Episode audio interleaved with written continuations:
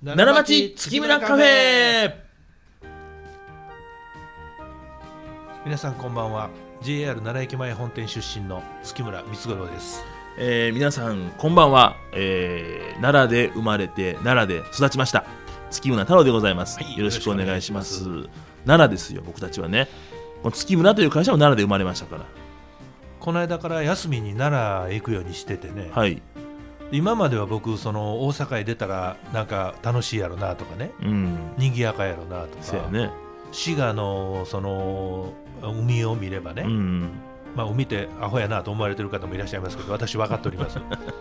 湖の 海ね湖のことを海と呼はいはぶというね、うん分かってると思いますよその辺はそうですかはいえー、と北琵琶湖とかねああいいですチーねムうん洋余呉湖子ね奥うん大浦大浦その辺ねまあこれは大浦さんではないまあ地名の大浦なんですけどね、うんそういうところに行ってなんかこう憩いを求めるみたいなことをずっと僕やり続けてそうやね放浪の旅約10年ぐらいですかそうやね京都行ってた時期もあったしねうん京都でラジオしてる時はもうずっともうああ京都一辺倒やったからそうやね、うんいつもあのね美味しいだし巻き卵を買ってきてくれあるそうですあれそう嬉でしすかよったそうですよよだから僕ねうんそのあれですよそのラジオと一緒に移動してるみたいなもんかもわからへん ねああなるほどで京都であ大阪でラジオを初めてさせてもらった時はずっと大阪やって、はいはいはいでその時はあの例のあのテーマパークのうん年パスまで買っててねあすごいなそうなんですよへでースタジオプレビューうもん僕あの行ったりうんとにかくその大阪でやってる時は大阪に夢中やってねほんでか僕もスタジオプレビュー連れてもらいましたねそうなんでですよ、うんうん懐かしいなありとあらゆる手を手段を使ってはいはいはいプレビューのチケットなかなかこれ手に入らへんでんけどねいやあれだお金払ってくれたんちゃうかな結そうなんで構すいやいやもうこれはもうお願いしますって言ったらみんながパパ差し上げます差し上げますすごいな裏の力持ってますね、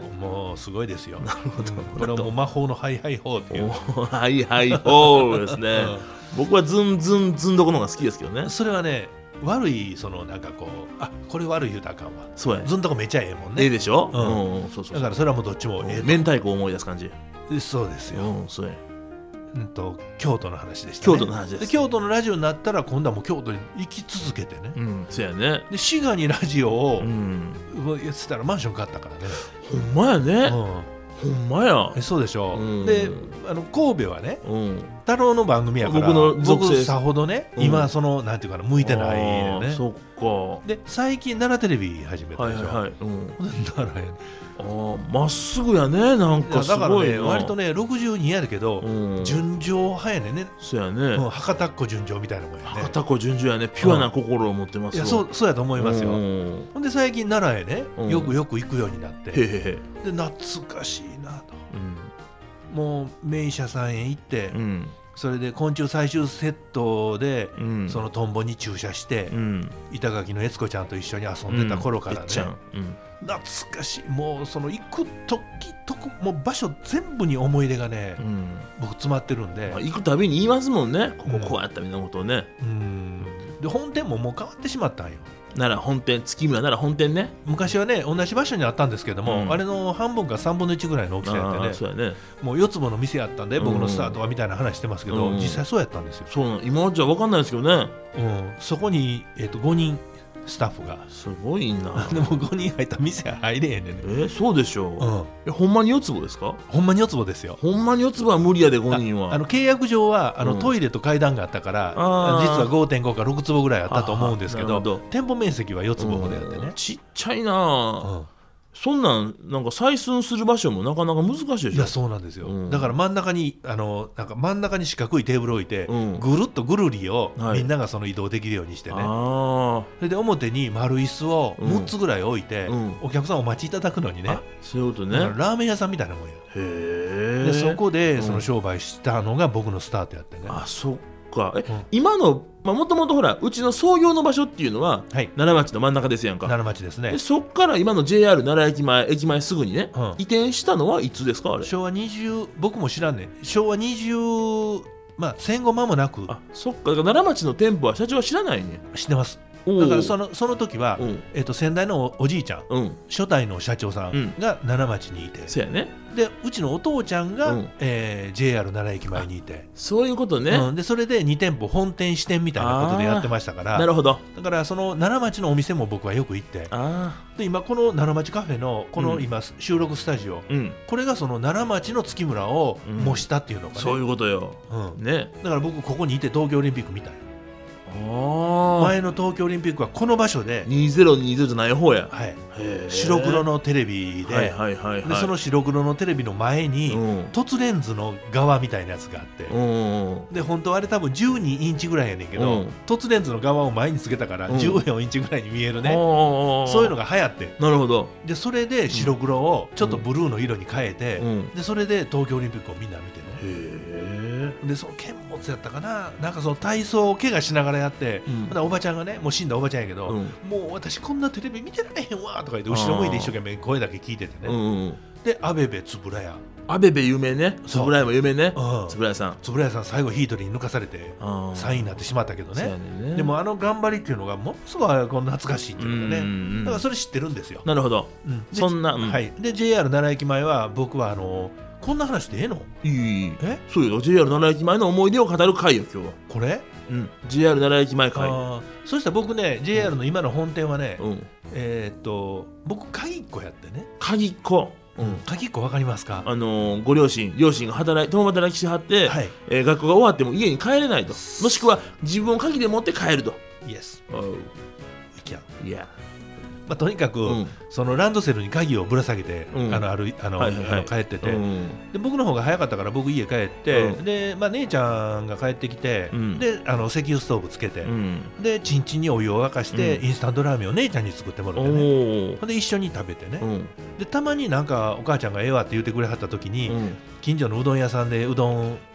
とか焼きそばとかを頼むみたいあーええやなんかそんな生活をしててね、うんうんそれで、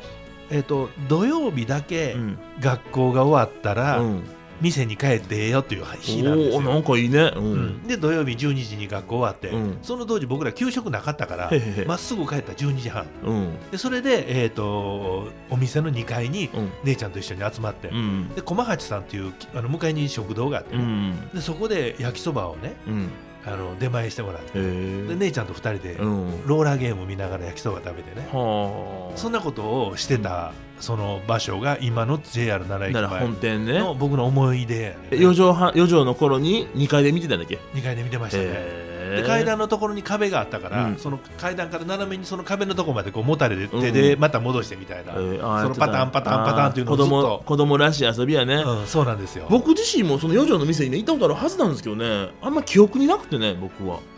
あるねあうんるそれはあのまああれやほんもんな本当に小さい頃だと思うんですけどね僕はあのあれやもんねあのーえっと JR 本店に今の本店になった時はもうラジオ始めてたから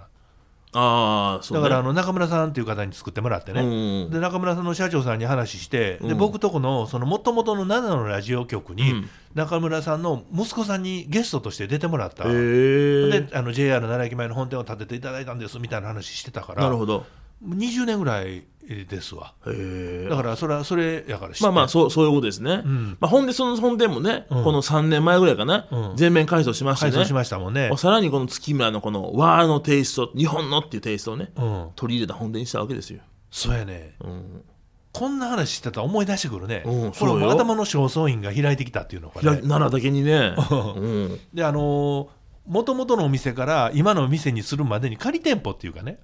プレハブでそのあの10ヶ月間ほどあーあよ4坪の店から今のお店に変える時ね、はいはいそれも潰してうん建て替えるけど、その間商売しゃあなあかんのなでるほど土地借りて仮店舗みたいなプレハブでね、えーうんその商売始めてて、うん、はいはいはい、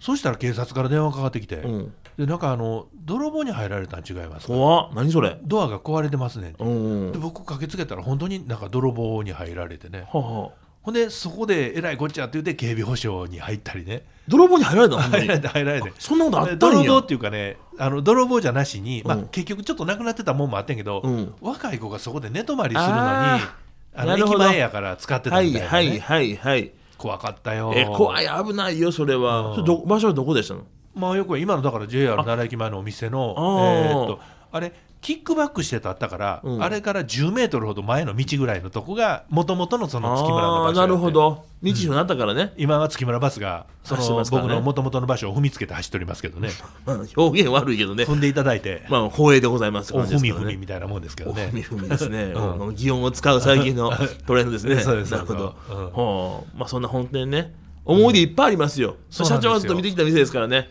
うん、僕はもうその中の本当にもうこれは5年ぐらいしか知りませんから今6年7年か僕も商売始めた時は、うんその都市区画整理事業でね、うんまあ、結局はあのーえー、と勘地仮か勘地事業になってんけど、うんもう店のところに地図がね、うんもう道に道路収容場所みたいなことで、うんもう線すでに引いててああめっちゃ不安でそそら不安やでうなんでですよこのままやったらこの店どうなんねやろな、うんでもね結果的にその不安が近鉄奈良駅前のラガソトっていう店を建てて補填したいなみたいな思いにつながったからあーそっか初めてのね、うん二2店舗目出店ですからねそうなんですよ、だからあれがその、えっと本店が立ち退きの計画に入ってなかったら、うん僕これだけ店舗増やしてなかったような気もしてあーね、そっか、いいですねなんか逆境バネにって感じやねそうなんですでもどうなるか分からへんもんやねそれがそうやねんただしんどいけどねずーっとそういうことで不うん安と、よしやれるぞっていう自信と、うん心の中に2つをずっと持ち続けてねあーまあまあねで今もなんか偉そうに言わしてもらってるけど、うん言うてる全部が自信の塊か言うたらやっぱりその不安があってね、ああーはいはいはいそうやねうんうんまあ、そんなことの、あのーで出来上がった JR 奈良駅前本店っていうのは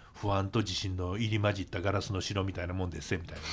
なん か怖いな、まあでもそういう思いの詰まった店ですからなでねもまあそうしてねやっぱりもうギリギリで行くのがいいと思うよ、うんもううちの商品は完璧やねんと、うんいうよりはいやこんなんでお客さん満足してくれはるやろかとかね、まあね、うんまあそれはでもこんなに完璧やねんっていう方もそれは中では思ってはるやろしね俺だからもそうなんですよだからその価値観も変わってきてるからね、うんそんな意味でこれ大丈夫かなっていう僕ものすごく小心もんやかう、ら、うん不安をずっと思い続けてたことが今日の月村につながった部分もあってねそういうことね、うんだから傲慢な人っていうのは、はいあまり大成しないような、うんどっかに落とし穴がある月村的ねと思うんですよ人物像で言えばね、うんそうかもしれへんというでもその性格をうちの母親現会長ね、うんうんがずっと見てて、うん僕のことをことあるごとに「気小さい男やな」とうん「気小さいな」って言あわれてーね残ってたねそれねでもそれ言われるのがものすごく辛くてね、うんでいう反発するのが気小さいから今日まで倒産しやんと頑張れてんやろとうん言うねんけど、ううんちの会長はそんなことなんかもうハリスの風の石田国松みたいなものを、